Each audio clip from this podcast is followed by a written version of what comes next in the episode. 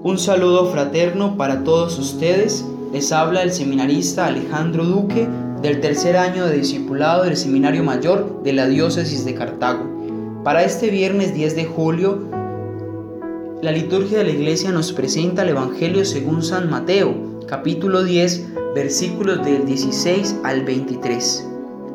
Queridos hermanos, el lenguaje que Jesús utiliza en este texto de hoy es claro y certero Hoy, nosotros como apóstoles de Jesús también estamos siendo llamados a prestar más atención a lo que nuestro Señor nos pide para caminar en comunión y juntos con Él.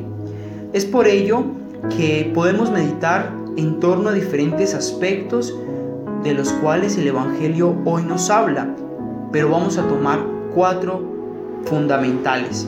En primer lugar, Jesús nos advierte de lo que es el mundo, a lo que nos vamos a enfrentar en el momento de anunciar su palabra. El mundo que está lleno de pruebas, de sacrificios y sufrimientos. Y por esto Jesús no nos quiere infundir temor o terror o miedo. No, simplemente Jesús nos advierte porque también nos enseña cómo combatir esto, o sea, cómo actuar. Por eso nos dice, sean sagaces y sencillos. Ser sagaces es aprender a ver todo con claridad, aprender, aprender a observar lo que es real, lo que es verdadero y actuar junto a eso. Y la sencillez obviamente es aprender a caminar con humildad, aprender a caminar de la manera sencilla, sin complicar la vida del otro y sin complicar mi camino. Es por eso que el Señor nos invita para que por medio de esto logremos llevar una buena noticia. De esta manera, al actuar frente a la realidad, nos encontramos con lo que es justo, con lo que está lleno de amor, con lo que es sencillo. Y por eso siempre vamos a tener un corazón comprometido con el Señor. Lo segundo es que Jesús nos muestra la debilidad del mundo y la persecución que el cristiano asume al anunciar la buena noticia. Que en nuestra actualidad estamos rodeados de diferentes formas como la fe quiere ser opacada, formas como muchos quieren destruir aquello que nos hace bien, o sea, lo que viene de Dios. Y por esto Jesús nos recuerda que tenemos que confiar siempre en Él. Y de antemano nos reitera la fuerza que viene de Dios, o sea, el Espíritu Santo.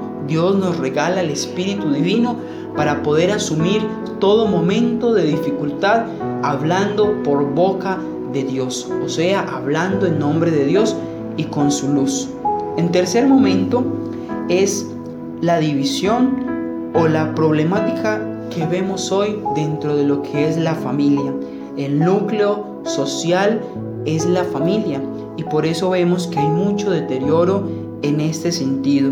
Las dificultades que a diario se presentan entre los más cercanos, entre los hermanos, los padres, los hijos, son nuestras relaciones que se van deteriorando y se van acabando.